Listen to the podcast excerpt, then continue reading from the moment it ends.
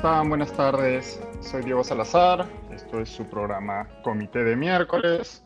Es un placer hoy tener a la politóloga Gabriela Vega, amiga de esta casa, colaboradora habitual de Comité de Lectura. Gracias por estar con nosotros, Gabriela. Gracias a ustedes por la invitación. Quisiera que conversáramos en ocasiones más alegres. Normalmente conversamos cuando algo está mal en el mundo o en la democracia en Perú, pero, pero es un gusto poder conversar y, y nada, pelotear ideas sobre lo que está pasando ahorita en Latinoamérica. Sí, somos como médicos de urgencia que solo los utilizan cuando las cosas están mal. Y lo peor es que ni siquiera curamos a nadie. Pero bueno, intentamos aportar bueno, con fuera nuestra... que interrumpo solo para decir que bueno fuera que fuéramos médicos, porque en realidad solo vamos a hablar, no arreglar nada. Al menos, curaríamos, al menos curaríamos a alguien o arreglaríamos algo. Sí, en efecto, esto no, no, lo nuestro es más el análisis y el señalar las cosas que están mal. Y con suerte, bueno, tú haces un poco más con la estupenda iniciativa Recambio, que entiendo que ya además están trabajando para una próxima edición, ya nos contarás más más adelante.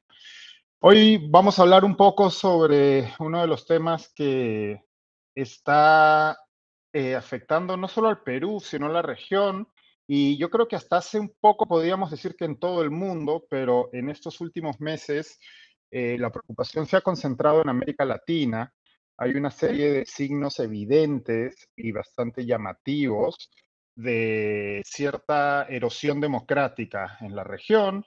Eh, esto ha sido sancionado, oleado y sacramentado con el informe que Economist publicó, eh, que el, grupo de inteligencia de Economist, no la, no, la revista, sino su, su brazo de, eh, académico, analítico, publicó este informe del Intelligence Report sobre la situación de la democracia en el mundo y pues varios países de la región, entre ellos Perú, no salimos bien parados.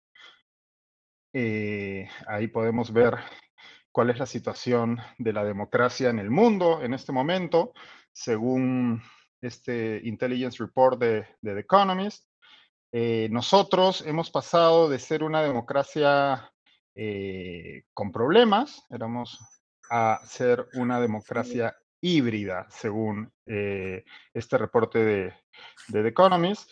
Eh, creo que aquí es importante hacer una precisión que ya habíamos hecho en otro programa de comité de lectura, porque como todo lo que tiene que ver con nuestro país y, la situación política, eh, este reporte generó mucha polémica, eh, hay mucha polarización en el debate en, el Perú y en todas partes, pero particularmente en nuestro país, que atraviesa una de sus crisis políticas más, más serias de los últimos años.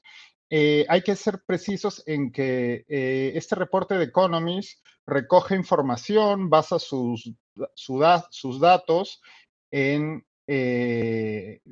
más bien, cierra el conteo de información de datos a finales del año pasado. O sea, no, no contabiliza eh, la mayor parte del gobierno de la presidenta Dina Boluarte, sino pues solo las primeras semanas. Recordemos que Boluarte asume eh, la presidencia a mediados de marzo, luego de que el expresidente Castillo intentara un golpe de Estado. Entonces, pero bueno, con esa precisión, pues somos una democracia híbrida, según este reporte. ¿Qué es lo primero que piensas tú, Gaby, cuando escuchas que Perú es una democracia híbrida?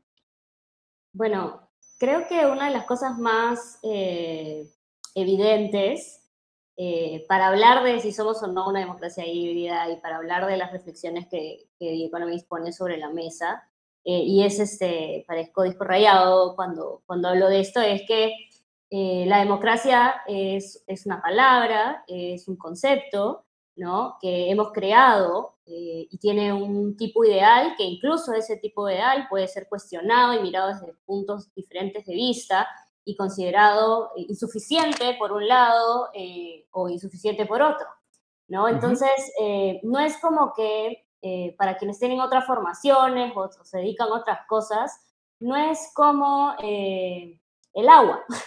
Uno sabe cuándo algo es agua y cuándo no es agua, o cuándo es bebible y cuándo no es bebible, ¿no? O si te dedicas a procesos, hay los, los famosos ISOs que garantizan si un proceso lo pasa y lo tienes que ir renovando. Eso no existe para las democracias. Primero porque no sabemos eh, a ciencia cierta cuando algo es o no es, eh, un régimen es o no es democrático, es un debate, es una construcción social, ¿no? Pero además, eh, tampoco se puede hacer como con un proceso en una empresa en la que todos los años lo revisas, porque es del día, de a diario, ¿no? Entonces, así como la democracia se gana, este, y hemos tenido olas de democratización o de consolidación democrática, ahora estamos hablando de olas de, eh, de construcción, desconsolidación, dicen los gringos, este, ¿no? Pero la idea es que todo lo que puedes ir ganando también lo puedes ir retrocediendo y las cosas pueden cambiar de un día para otro, ¿no? Entonces, eh, yo trataría con, con eh, estas mediciones como una herramienta de información que tienen que servir como alertas. Alertas que muy probablemente todos nosotros ya, ya sabíamos sin necesidad que The Economist nos lo diga. Si alguien lo necesitaba, es buena hora existe The Economist para decirnos que estamos hasta eterno, ¿no? Pero es algo que ya lo, ya lo sabemos. Y como tú bien dices, además, The Economist lo dice, para un escenario que era todavía mejor que el que estamos ahora. ¿No? O sea, antes de nuestros puntos más bajos en esta crisis o puntos más altos, como quieran ver. ¿No? Entonces, creo que eh, en definitiva en el Perú estamos viendo, eh, viviendo una crisis también para quienes eh, consideramos que hay que defender la democracia, en tanto ya hemos pasado a capas más complejas de definición, ¿no? Hubo un momento en, que se, en que ser o no ser una democracia pasaba por si es que el gobernante permitía o no permitía las elecciones, ¿no? por supuesto hay países donde eso todavía está en cuestión y por, por supuesto podemos volver a esas épocas. El hecho es que hace mucho tiempo las elecciones como, como hecho eh, público no, no, son, no son suficientes, ¿no? Eh, existen varios, varios apellidos a esas elecciones, periódicas, competitivas, ¿no? Podemos hablar de muchas, eh, de muchas características que tienen que tener esas elecciones para que sean realmente democráticas o para que signifiquen un aporte a, la calidad democrática. Eh, hoy hablamos de circunstancias en las cuales es más difícil, más sutil, más incremental eh, ese proceso de degradación, esa erosión de la democracia, de las instituciones este, que sostienen una democracia. En general, para hablar de democracia se habla de eh, las elecciones, como decía, periódicas, competitivas, en pluralidad, ¿no? con diferentes opciones. Eh, se habla de libertades y garantías para la vida de las personas, pero también para el control eh, político y eso implica pesos y contrapesos y separación de poderes, pero también eh, hay una dimensión que tiene que ver con la comunidad de, la ciudadanía, ¿no? Los ciudadanos, ciudadanas ejerciendo o no pudiendo ejercer derechos en igualdad eh, y cómo estos construyen o destruyen, fortalecen o minan la democracia, ¿no? Entonces creo que si, si lo vemos así, en el caso peruano ya hemos eh, creo, más de una vez hablado de cómo eh, el ingreso a Dina Boluarte, aunque en algunos casos esté en duda o las encuestas nos muestren cómo no todas las personas en el Perú tenemos esta afirmación como verdadera, Dina Boluarte llega al poder de una forma legal y eh, con legitimidad de origen, ¿no? El problema, si es que no fuera así, sería muy fácil para todos nosotros decir qué está pasando en nuestro país. Pero no, ese es como que ese paso ya lo dio, ¿no? Ya, ya, ese es un primer check. El problema es si consigue los siguientes checks, ¿no? Y que tienen que ver más como con, hay un concepto que se utiliza que es gobernabilidad democrática, ¿no? La parte comunitaria de la gobernabilidad o quienes hablan de la legitimidad de origen y de la de ejercicio, ¿no? Que tiene que ver con el día a día y todo lo que hemos estado viendo en cuanto a eh, uso de la fuerza, la represión, las, eh, los asesinatos y las muertes en, en los momentos de protestas en estos últimos meses. En definitiva, no son ni anecdóticos, ni eh, mínimos, ni difíciles de ver, simplemente que hacen más compleja la evaluación. ¿no? ¿Dónde se pone la línea eh, de, que, de cuándo algo es democrático o no democrático? Es complejo y ya lo decía, eh, si no me equivoco, es Sartori, y digo esto porque solamente por no estar robando frases chéveres de otras personas, Este, no porque quiera contarles que he leído Sartori, porque hace tiempo no lo leo, este, que es, este, no todo lo no democrático eh, es dictadura, ¿no? O sea, podemos saber que algo no es perfectamente democrático, pero ya después catalogar qué está pasando es mucho más complejo, ¿no? Y eso creo que es lo que The Economist trata de decir en su categoría híbrida, ¿no? O lo que todo mundo con categorías, con estudios eh, o con formaciones de cualquier tipo en nuestro país, estamos tratando de manifestar cuando decimos, o oh, esto ya no es una dictadura, o es, perdón, esto ya no es una democracia, o esto es una dictadura, o esto sí es una democracia. Estamos conversando de esta zona gris.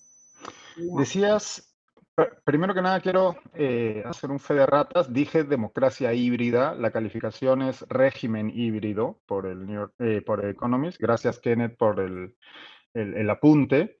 Eh, decías, Gaby, que, y como bien señalabas, la medición de, que hace The Economist no ha entrado a considerar el momento más difícil, que es lo que hemos visto a partir de enero, ¿no? Por parte de eh, pues, estas, las muy cuestionables medidas y acciones emprendidas tanto por el Ejecutivo como por otras instancias del Estado peruano. ¿Cuáles son, y, decías tú que, eso, que nos encontramos en un momento más grave de esta crisis que empieza, bueno, una crisis que venimos arrastrando, ¿no? Pero este capítulo de la crisis empieza a inicios de diciembre con el intento eh, de golpe de Castillo. Eh, ¿Cuáles son para ti los signos o qué es lo que más te preocupa en este momento del estado de la crisis? ¿Qué, es aquello que ha ocurrido en estos ya tres meses, casi de lo que va de año? Eh, ¿Qué es lo que más te preocupa para, esta, pues, para acentuar esta crisis eh, democrática en la que se encuentra el país?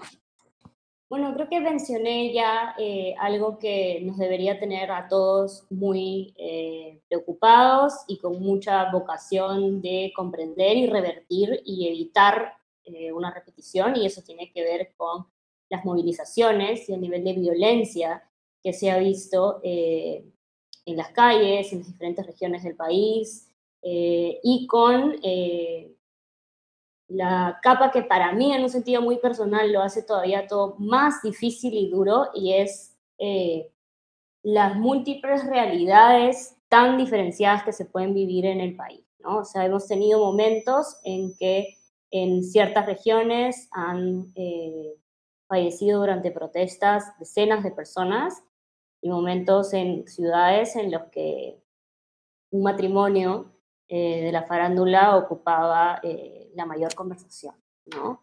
Entonces, con esto no quiero juzgar eh, las conversaciones que cada uno de nosotros tengamos o lo que estemos ocupando nuestro tiempo. Solamente quiero anotar que en este concepto de gobernabilidad democrática y en ese sentido de comunidad que se autogobierna, tiene que haber un nivel de comunicación y conexión entre las partes, ¿no? Y además de lo difícil o sea, de lo delicado que es el hablar de la violencia, eh, del uso de la violencia en la protesta y por supuesto, y es esto el énfasis que hice, en la represión del Estado.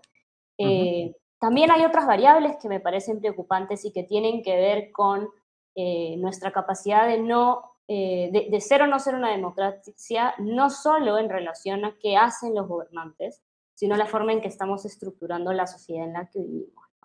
Y creo que ahí, por ejemplo, hay es, esta idea de erosión de la democracia o de retrocesos, ¿no? Eh, se viene estudiando hace un montón y como tú decías, es algo que ha pasado en diferentes países, ahorita nosotros lo estamos viviendo, eh, pero ya hay gente que lo ha estado chequeando en otras realidades, ¿no? Y, y ciertamente hay algunos como atisbos de ideas eh, respecto de qué circunstancias son las que hacen que esto funcione, y, que esto pegue, ¿no? Es decir, que, que, o las autoridades o las sociedades caminen hacia regímenes más autoritarios, ¿no? Y hay un lado que tiene que ver con, eh, con, con, la capacidad que se tiene eh, de no haber reaccionado a tiempo a ciertas desigualdades, a ciertas eh, injusticias, a ciertos reclamos o demandas que hacen que en excusa de eh, este, esta desatención, se retroceda a regímenes autoritarios o se retroceda en derechos y se eh, asuma más poder dentro de eh, los cargos del Ejecutivo, por ejemplo, ¿no? Eh, hay otro que tiene que ver con el oportunismo, ¿no?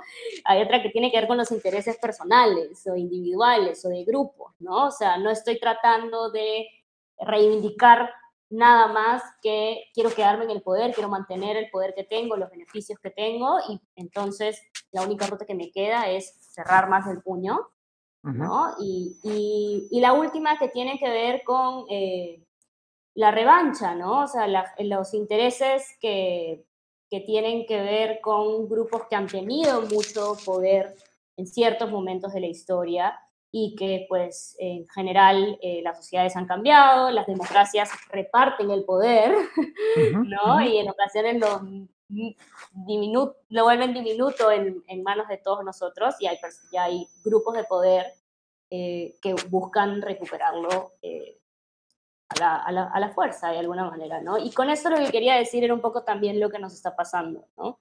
Y añado otra otro par de palabritas que se utilizan mucho en el debate en general ahora y que cualquiera que nos esté oyendo que haya tenido algún proceso eh, difícil que vivir en su vida, una historia traumática, familiar o, dificultades, será, le será familiar la palabra resiliencia, ¿no? Este, y así como se habla de la erosión o la degradación de la, de la democracia, en muchos momentos se habla de la resiliencia de la democracia, ¿no? La capacidad que puede tener el sistema democrático de resistir y no quebrarse, no romper sus estructuras, ¿no? Este, ante eh, amenazas externas. Para quien ha vivido esto sabrá que tiene que ver con cosas que nos pasan o le pasan a los sistemas, a los ecosistemas, ¿no? ¿Qué pasa? Eh, y claro, esto lo podemos ver, por ejemplo, en la pandemia. La pandemia nos pasó, ¿no? Un terremoto nos puede pasar, ¿no? Eh, un arrebato de una autoridad política nos puede pasar. Pero ¿qué pasa con aquellas cosas que no son externas? ¿Qué pasa con aquellas cosas que no son amenazas, que son estructurales? Y creo que mucho de lo que nos está pasando como país eh, y parte de estas tres rutas que les decía hace un momento, eh, tienen que ver con cosas eh, que, que, son como los ingredientes con los cuales se construye nuestra democracia. Si los ingredientes no son los correctos, no va a salir de ahí, no se va a levantar el pan, ¿no? Entonces es lo mismo en este caso, ¿no? Eh, ¿Cómo hablar de resiliencia si es que eh, a lo que nos tenemos que sobreponer es a nosotros mismos? Y eso es algo mucho más complicado, ¿no? Porque estas amenazas eh, o estos riesgos que, que, vienen de, contra de la democracia, contra el sistema democrático, nuestros derechos, no vienen solo de manos de los poderosos o de quienes están de turno en el poder. Es una anécdota que Dina Boluarte hoy está este, en, el gobierno. Y digo anécdota no porque no sea importante, a lo que me refiero es que podría ser otro individuo el que esté en ese rol. Y nuestras estructuras y nuestros problemas y nuestra cultura política y la forma en que los actores se comportan sería la misma. Seguirían siendo los mismos, claro. Te voy a, antes de pasar a hacer un pequeño repaso por la región, ¿no? Porque creo que es importante siempre, muchas veces en el Perú no terminamos de, creo, de hacer esta suerte de análisis comparado, por usar una palabra un poco pretenciosa, pero de situarnos en contexto, ¿no? Pero antes, antes de, hacer eso, yo te quería, eh, te quería comentar a ti eh, qué es lo que me preocupa a mí, que hay un detalle que me parece que no sé si ha pasado desapercibido, porque yo no lo he visto comentar demasiado y que a mí me ha llamado mucho la atención en el accionar tanto del Ejecutivo como del Congreso. Y voy a sonar quizás naif, ¿no? Y habrá quien diga, ah, pero ya sabíamos que, que los políticos peruanos son así. Pero para mí un factor determinante en esta erosión democrática y en esta suerte de deriva autoritaria que, que estamos viviendo en el país eh, que ya hemos analizado además en este, en este mismo espacio y contigo en otras ocasiones, eh, un factor determinante es la incapacidad de mostrar espíritu de enmienda. Eh, cuando ah, ocurren las primeras protestas eh, tras el golpe y la asunción de mando de Dina Boluarte y ocurren, bueno, las primeras acciones violentas por parte de las fuerzas del orden y lastimosamente los primeros fallecidos, digamos que yo estaba dispuesto, esto espero que no suene mal, pero estaba dispuesto a darle, conociendo la precariedad de nuestro Estado y de las distintas instancias de nuestro Estado, ¿no? yo estaba dispuesto a darle cierta, eh, cierto beneficio de la duda. ¿no? Un gobierno débil, que inexperto, una presidenta muy inexperta políticamente, ¿no? Eso se nos olvida también, ¿no? Eh, un premier, bueno, hubo dos premiers en esos momentos, ¿no? Eh, un gabinete ministerial que creo que lo analizamos en su momento contigo también, que eh, pues era un gabinete con, con perfiles, no todos, pero muchos muy técnicos, ¿no? Parecía un gabinete para, parecía el gabinete que no, formabas acabando, eh, tu primer gabinete luego ganar unas elecciones, ¿no? No era un gabinete para la crisis que tenía delante eh, la presidenta Boluarte. Entonces, con todos esos factores, incluso con las tragedias que supuso la muerte eh, de, nuestros compatriotas a manos de las Fuerzas Armadas o en lo que presumimos fue a manos de las Fuerzas Armadas, yo estaba dispuesto a otorgarle cierto beneficio de la duda, ¿no? Era como, ok, esto es un error gravísimo, esto tienen que depurarse responsabilidades tanto políticas y penales, llegado el caso, pero digamos que hay una serie de factores que pueden hacer que esto se les haya escapado de control, se les haya salido de las manos.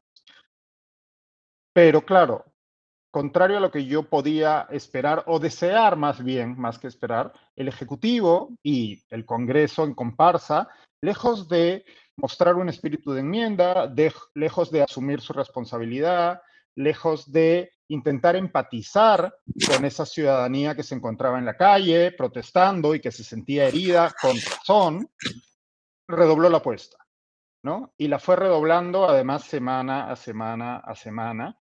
Y hemos visto a la presidenta y al primer ministro y a diversos congresistas eh, pues mintiendo abiertamente, ¿no? Y intentando eh, por un lado, culpabilizar a las víctimas de sus propias, de, su, de, sus muertes o de sus heridas, y por otro lado, eh, intentando esquivar el bulto, primero con esta, esta fake news, ¿no? que ya ha sido desmentida en distintas ocasiones respecto al ingreso de armas eh, por la frontera con Bolivia, luego también esta, esta afirmación que la propia canciller Gervasi admitió que no se tenía pruebas para sostener, que es la, idea de que haya eh, dinero eh, ilegal financiando las protestas, cosa que de nuevo, ¿no? Esto segundo, lo primero es una fake news eh, hecha y derecha, ¿no?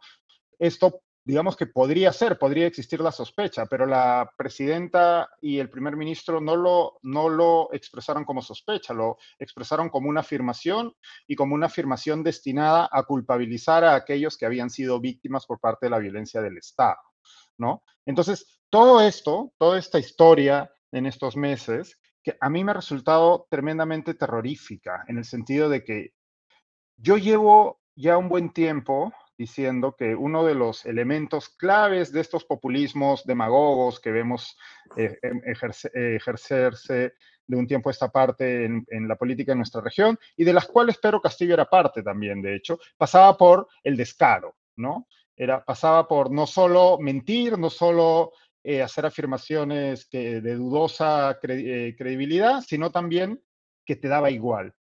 Y ahora hemos visto eso trasladado eh, a, al momento actual de la crisis política en el Perú, en donde vemos a el Ejecutivo y el Congreso eh, como haciendo oídos sordos de una manera muy, muy fuerte a aquello que está ocurriendo en la calle. Y en efecto, la protesta ha amainado, al menos en algunas zonas del país. No se puede decir lo mismo de, del, del, del, del, foco en el sur andino, pero aún así yo hasta ahora no veo un ejercicio de empatía y de muestra de espíritu de enmienda. Y eso me da mucho miedo. Me da mucho miedo porque pareciera que estamos antecruzados, ¿no? Y así como podemos criticar esto de un sector, el sector que en este momento está representado por el Ejecutivo y la anterior oposición a Pedro Castillo en el Congreso, también podemos ver lo mismo en el sector de enfrente, el más radicalizado, ¿no? La gente más cercana a Pedro Castillo, que también está pues mintiendo y asusando eh, la crisis de una manera irresponsable. ¿Qué, opinas de esto? ¿Por qué crees que, se ha convertido en una moneda de cambio esta, este descaro, esta falta de empatía, o siquiera de fingir empatía? Mira, eh, te escuchaba y pensaba que una de las cosas que efectivamente llama la atención y que esta idea de resiliencia que les comentaba, que, pueden chequear en Google porque hay mucha gente está escribiendo cosas este, en ese sentido, eh, muy valiosas, eh, termina con la capacidad de autocorregirse. ¿no? Y de nuevo, usando alguna referencia para cosas que hemos tenido, aquellos que hemos tenido formación católica, eh, eso implica eh, cierto propósito de enmienda, ¿no? Y, había todo un proceso que había que hacer antes de confesarse, ¿no? A quienes lo recuerden hayan hecho, exacto, quienes hayan hecho su primera alguna comunión alguna vez recordarán que había todo un proceso que implicaba eh, reflexionar, admitir, confesar, tener un propósito para cambiarlo, compartir con, otra, con aquella persona a la que le hayamos faltado, ¿no? Y luego resarcirlo, ¿no? Ninguno de esos vale por sí solo, ¿no? Es el proceso, ¿no? Y creo que lo mismo sucede con lo que estamos haciendo, ¿no?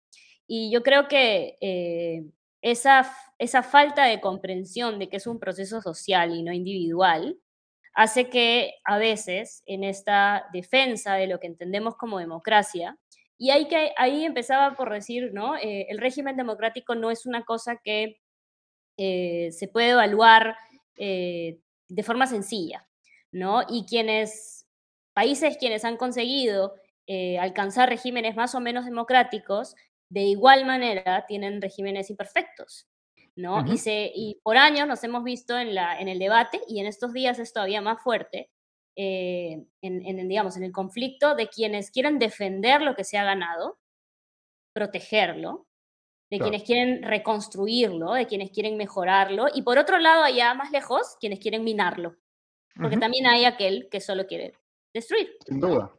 Este, pero todas estas primeras cosas que señalé, eh, querer proteger, querer defender, querer reconstruir, querer cambiar, querer mejorar, eh, no implican, una cosa no implica la otra. Eh, puedes querer una sola, pero también que quieras una no quiere decir que no puedas querer la otra, ¿no? Y creo que mucho de lo que está pasando en el debate está por el hecho de que no se puede eh, hablar de eh, represión sin, sin estar negando la necesidad de orden. Es como si es que tú, si tú mencionaras la palabra represión, entonces estás diciendo que el orden no es necesario. ¿No? Que, o que si tú hablas del orden, estás diciendo que los derechos humanos no, están, no son necesarios, eso no importa, ¿no? Entonces, es esta idea de entender todo como si fuese exactamente de dos polos, ¿no? un eh, juego de suma cero, ¿no? Un juego de suma cero, este, y que además que en nosotros, las personas, o en la realidad, que es todavía más absurdo, cabiera solamente, eh, solamente una de estas cosas, ¿no? Y la democracia es un régimen muy complejo, en el que el equilibrio es muy delicado y es un, es un, es, es un es dinámico, ¿no? Entonces, habrá momentos en que, se predomine, que predomine algo y habrá momentos en que predomine otro, con estos mínimos a los que aspiramos este, y que se tienen que compartir con ustedes hace un momento y que se tienen que cumplir, ¿no? Eh, y creo que, que, este, que que hay que distinguir para hablar de esta, este, esta crisis de la democracia, de aquellos factores que, como decía, son estructurales, de aquellos factores que tienen que ver con los actores actuales hoy, este, y, y, aquellos que tienen que ver con la moneda del día, que es el gobierno de turno o el Congreso de turno que haya decidido hacer por ABC motivos lo que ha decidido hacer, sea por denuncia, sea por intereses económicos, que de eso también sabemos, ¿no? Y creo que eh, si no somos capaces de tener un sentido crítico de la situación actual, ¿no? Y, crítico de, todos esos niveles que he mencionado, eh, no vamos a poder realmente tener una mirada eh, que abarque la integralidad del problema. Y como tú dices, si es que los actores están concentrados en defender su cuota de poder o defender el pedacito de democracia que creen que hemos ganado, este, se pierden la posibilidad y niegan la posibilidad de tener una conversación real con el otro lado de la eh, ciudadanía respecto de todo aquello que no tenemos. ¿no? Este, y, difícilmente las democracias eh, persisten ante estos niveles de conflicto. ¿no? Y como tú dices, y yo decía también, claro, el conflicto está velado, ¿no? O sea, la gente puede vivir como si no estuviera sucediendo nada y de hecho hemos vivido eh, en desigualdad muchísimos años eh, y durante muchísimo tiempo, mucho más atrás de nuestras propias existencias en el país, ¿no? Y eh, nos es sostenible, ¿no? Entonces, creo que eh, sin duda el, descaro con el que muchos de los actores políticos no reconocen su culpabilidad eh, y su error y su contribución a la situación actual está acompañado con nuestra eh, incapacidad de reconocer que por que defendamos lo que defendamos, sea el mínimo de democracia que teníamos o el máximo o mediano o regular pedazo de democracia que nos faltaba, eh, no quiere decir que no podamos reconocer el otro lado, ¿no? Y, con esto eh, termino simplemente porque creo que a todos nos ha pasado estar en circunstancias y en conversaciones alrededor de esto, este, temiendo las palabras que usamos o teniendo que ponernos en una posición que suponga eh, ya no tener que hablar del otro lado porque ya te encasillaron en ese, o porque simplemente hay algo que te parece más importante y te vas a empecinar en defender eso que crees que hace falta en esa conversación, ¿no? Pero, pero es eso, ¿no? Me parece que la complejidad de la situación, este, en la que por supuesto está el descaro y la desvergüenza de los actores políticos, se abona por nuestra incapacidad de reconocer que lo que sea que estemos creyendo que haya que defender no le puede hacer el juego a, ese, a ese descaro y a ese desprecio por los mínimos democráticos que, que debemos perseguir, máximos y máximos democráticos que debemos perseguir como país. ¿no? Sí, sin duda. O sea, de hecho, a mí una de las cosas que más me irrita eh, de la conversación sobre esta crisis es esa necesidad de alguna gente de colocarse en una u otra trinchera constantemente, ¿no? Cuando, como hemos dicho más de una vez, pues dos cosas pueden ser ciertas al mismo tiempo, ¿no? Es cierto que hay personas en las manifestaciones que están cometiendo actos criminales y que deberían ser apresados y llevados ante la justicia por ello. Eh, de la misma manera es cierto que las la policía y, las, y, el ejército han cometido eh, atropellos contra los derechos humanos, ¿no? Y ambas cosas pueden ser perfectamente ciertas y, son ciertas. Eh, lo el, tema es que son ciertas y lo, y lo, estamos viendo hasta hace nada, ¿no? Y reconocer que son ciertas ambas no implica equipararlas. No. ¿No? Y cada quien hará su evaluación de qué le parece más grave y yo puedo tener una posición que podemos conversar en otro momento, pero reconocer que no, o sea, admitir que existen dos realidades eh, no quiere decir que esté despreciando, ni juzgando, ni, ni, mencionando, eh, relativizando ninguna de ellas. Es lo que sí, tiene, tiene, tiene, que ver con esta crisis, con una crisis epistemológica, ¿no? En la que pues, el, este suelo de realidad sobre el que nos, eh, nos podemos parar para discutir se, se, encuentra movido hoy en día, ¿no? Y, y como bien decías, estamos tan invertidos muchas veces en nuestras batallas ideológicas que pensamos que si admitimos eh, algo que va en contra de lo que consideramos el interés de nuestro grupo, eh, pues estamos haciendo, estamos jugando para el equipo contrario, lo cual es una estupidez, porque para empezar esto no es un juego, y, segundo, eh, por muy ideologizado que uno puede estar, eh, se supone que de lo que se trata es de mantener unos mínimos o máximos de democracia y de, y de abonar a una discusión que nos permita seguir superando estos problemas como sociedad, ¿no? yendo ahora sí a, hacer el, pequeño repaso en la región, bueno, de hecho uno de los eh, especialistas en estas materias, ¿no? Uno de los, eh, digamos, el, el Leonel Messi de la polarización latinoamericana, el señor López Obrador, ha estado, eh, bueno, viene él, él escalando un conflicto, todavía podemos decir de baja intensidad, con el Perú y el gobierno peruano, encabezado por Dina Boluarte y por la canciller Gervasi, pues han decidido que ellos también pueden jugar a esto y vamos a escalar el conflicto juntos, ¿no? En, en lugar de utilizar los canales habituales en, cuando se ocurren crisis diplomáticas, que para eso existen las cancillerías, eh, no, aquí hemos decidido que se trata de, un, por un lado, gritar desde la mañana, desde la conferencia matutina del presidente mexicano, que como, bueno, para los que no saben, se llama la mañanera aquí coloquialmente. Y por el otro lado, la presidenta y la canciller y el premier han decidido que van a anunciar sus decisiones diplomáticas en, en conferencias de prensa slash mensajes a la nación los viernes por la tarde-noche. ¿No? Lo cual, pues, no, no, creo que no tiene precedentes en la historia diplomática peruana. Eh, tenemos aquí una suerte de pleito, lío de sordos, ¿no? En donde sencillamente se ve quién está intentando gritar más. Eh, a mí, no sé qué te parece a ti, yo creo que cierta, cierta parte de la respuesta peruana ante las, y esto hay que decirlo creo con todas sus letras, inaceptables declaraciones del presidente López Obrador, su injerencia es inaceptable, el gobierno peruano la Cancillería peruana tienen todo el derecho del mundo a expresar por las vías diplomáticas correspondientes su rechazo a esta injerencia por parte de López Obrador. Pero yo creo que la respuesta del gobierno peruano, por un lado, me parece que nace de cierta ignorancia de la manera en que funciona el López Obrador, ¿no? Y lastimosamente yo eh, soy tengo la, tengo la obligación, porque vivo y trabajo en México, de saber cómo ocurre esto, porque además es un personaje fascinante políticamente hablando. Eh, y por otro lado, creo que también han entrado o han aprendido, ¿no? Que puede ser utilizado esto como una herramienta propagandística, ¿no?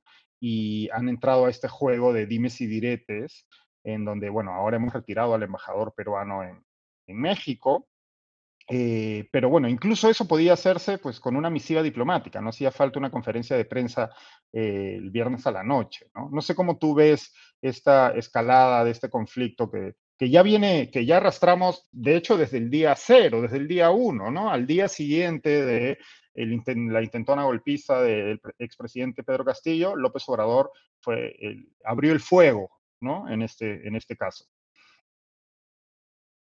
Bueno, como tú dices, desde el día, desde la hora cero de esta última temporada de nuestra, de nuestra crisis, López Obrador ingresó como, exacto, ingresó como actor secundario, no protagonista, pero aquel, aquel actor que siempre como participa en sus capítulos y se vuelve relevante con sus diálogos y sus eh, conflictos puestos a los personajes principales, que en este caso, pues una de ellas es, es Dina Boluarte, ¿no?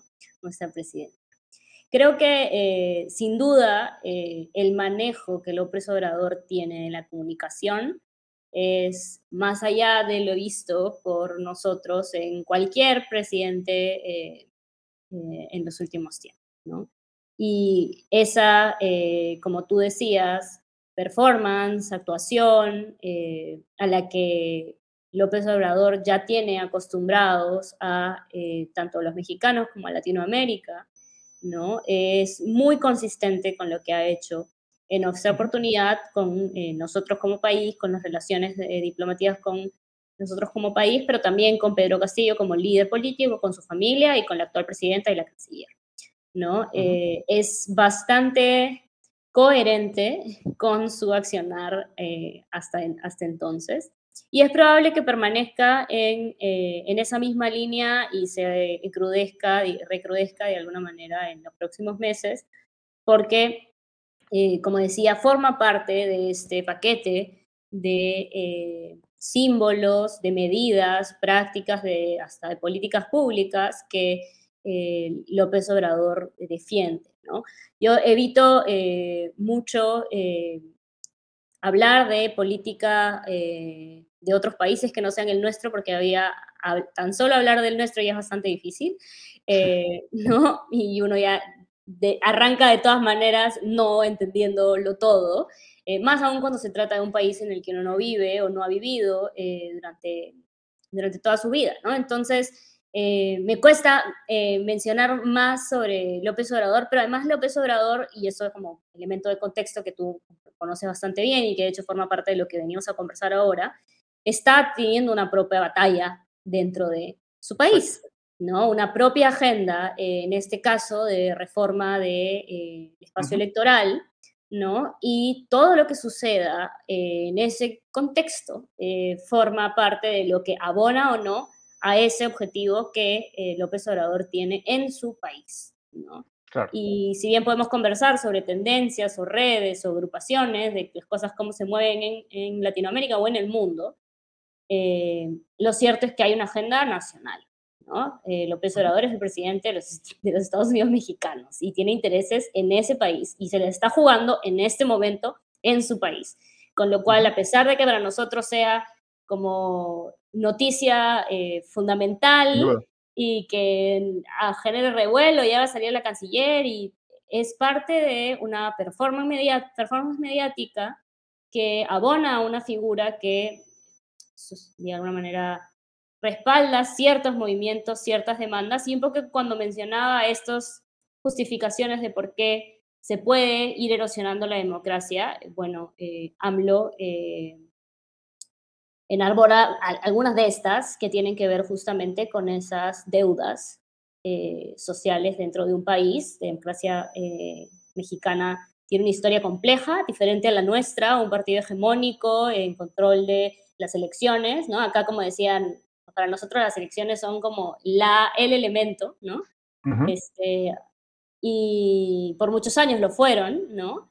En México había elecciones y eso no era relevante. Tener más o menos elecciones no iba a mover la aguja y no iba a cambiar la democracia. Entonces estamos hablando de un país en el que el poder y el Estado eh, tienen poco tiempo de haberse recompuesto, ¿no? Y están en este momento eh, los actores también polarizados eh, en este país, peleando con discursos democráticos de ambos lados. Y creo que esa es otra de las claves que hay que mirar en esta ola de degradación democrática.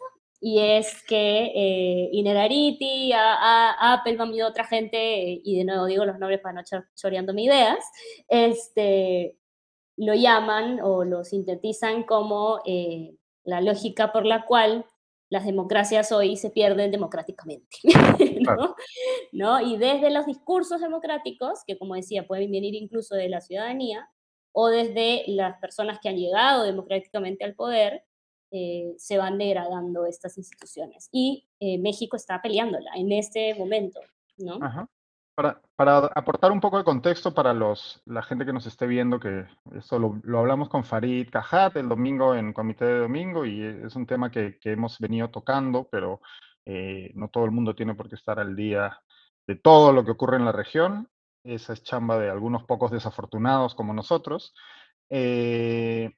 El presidente López Obrador ha impulsado una reforma electoral en su país a través del Senado para eh, minar el poder y el presupuesto principalmente del INE, del Instituto Nacional Electoral, que es la máxima autoridad mexicana a la hora de eh, organizar las elecciones. El INE es uno de esos organismos autónomos que fueron creados, como bien señalaba Gabriela, eh, luego de la caída de la hegemonía del PRI, que es lo que en, algún momento eh, Mario Vargas Llosa calificó como la dictadura perfecta. Este partido, su suerte de partido único, que ganaba siempre las elecciones. Había elecciones, pero las ganaban siempre los mismos. Eh, ha habido acusaciones de fraude. El propio López Obrador hizo una acusación de fraude en su primera eh, intento de llegar a la presidencia. y entonces Paradójicamente ahora López Obrador, que obtuvo una victoria aplastante en el año 2018, ¿no? eh, ahora en su cuarto año de gobierno, le quedan dos nada más. En México el término presidencial son seis años, es una suerte de patorrengo ya, López Obrador, porque no existe la reelección en México, pues lanza este intento de reforma electoral eh, para eh, limitar el poder del INE, que es este organismo autónomo, que además es muy valorado por la ciudadanía mexicana, ¿no? me parece que has dado el clavo ahí, creo que es muy importante. Eh, por supuesto que todos creemos ser los protagonistas de la película de nuestra vida, ¿no?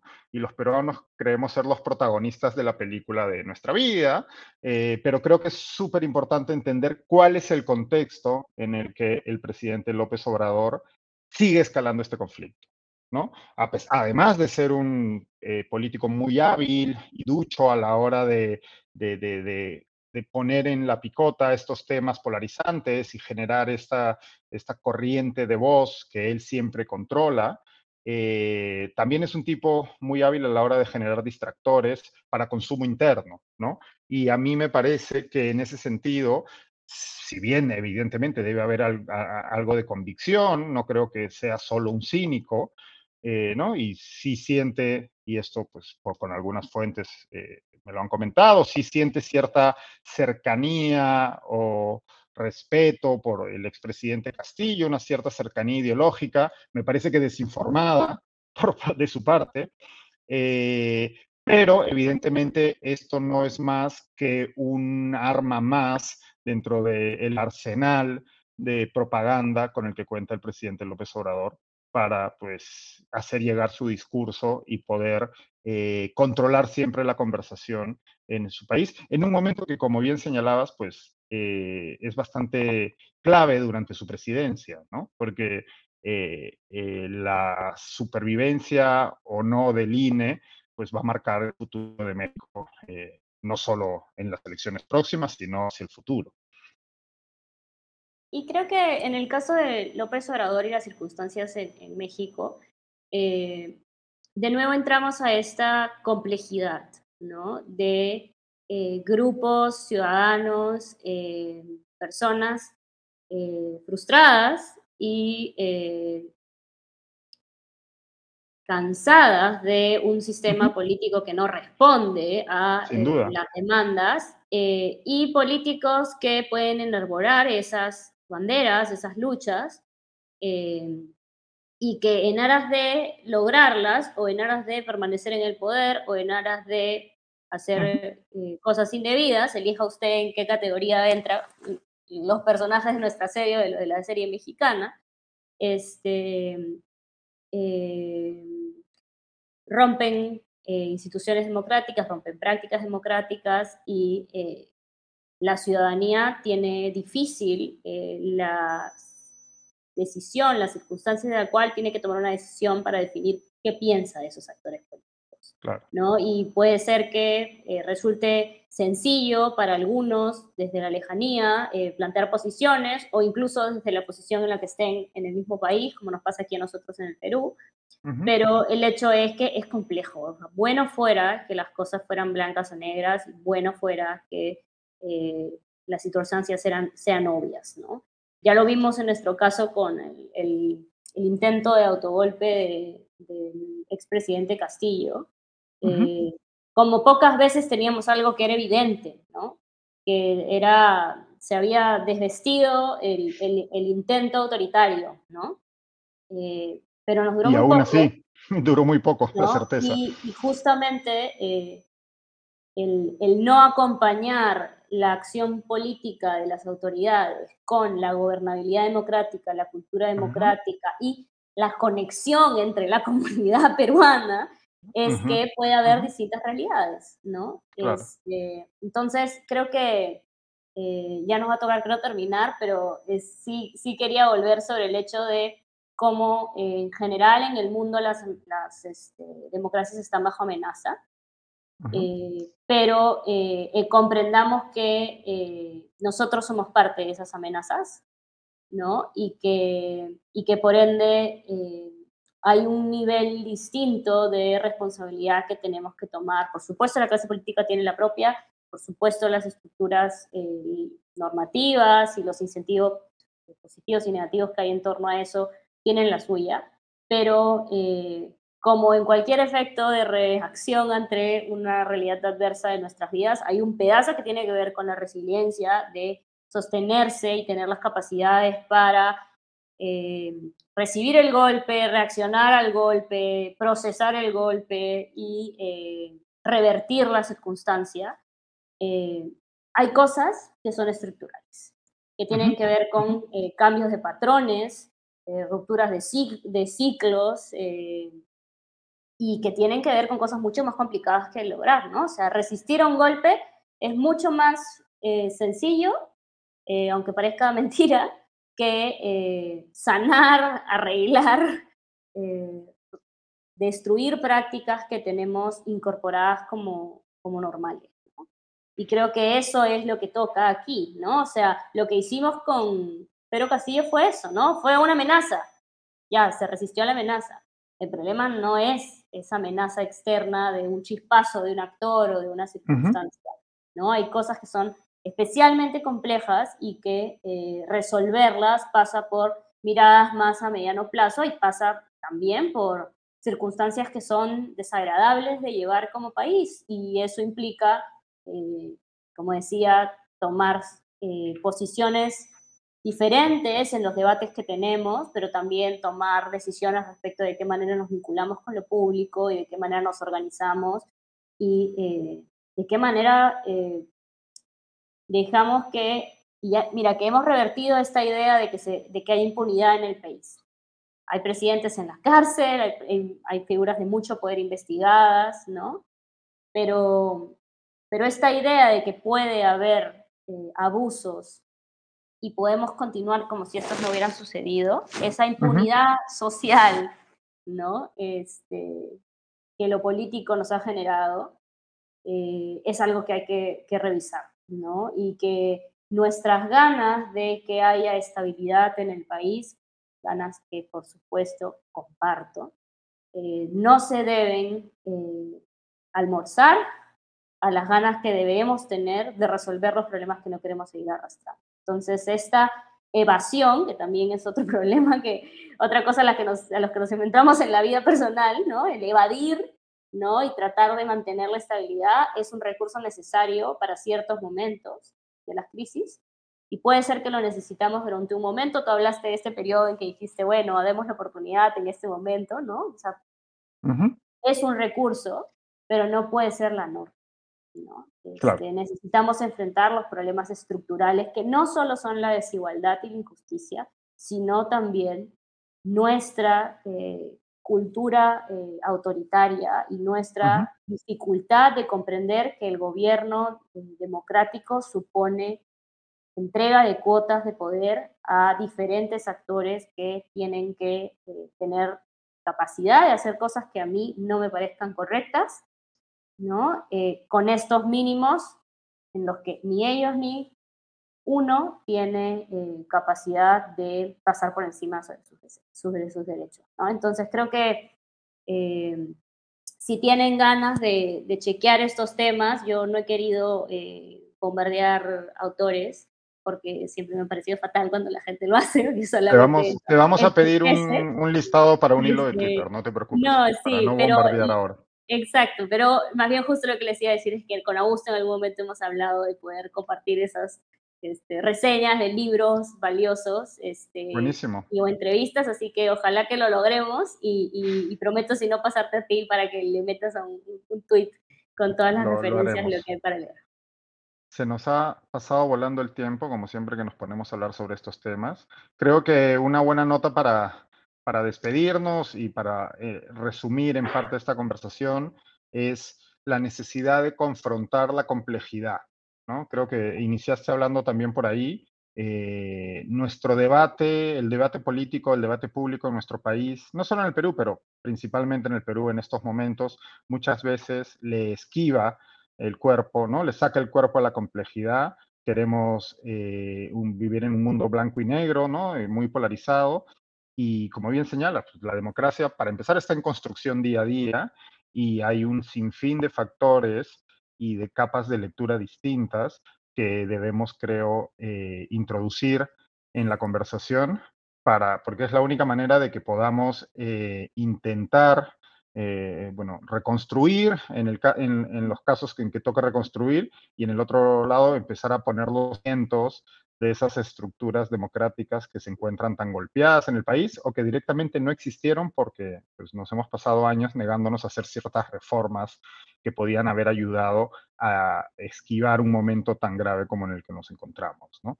no, le, no le rehuyamos a la complejidad, por favor, eh, y esperamos que este tipo de conversaciones contribuya a eso, eso tanto para los ciudadanos como para nuestros líderes políticos, que, son campeones a la hora de, de rehuir a la complejidad. Mil gracias, mil gracias, Gabriela. Ha sido un placer como siempre y espero que podamos volver a conversar pronto. Claro que sí. Gracias a ustedes. Que tengan una bonita noche. Bye. Descansa. Pues eso ha sido todo por hoy en Comité de Miércoles. Ha sido una charla súper interesante con Gabriela Vega. Eh, seguramente la tendremos de nuevo aquí o en Comité de Domingo en una próxima oportunidad para seguir hablando sobre estos temas. Eh, esperamos que les haya sido útil y conmigo será hasta el domingo. Gracias a todos y que tengan buen resto de la semana. Hasta luego.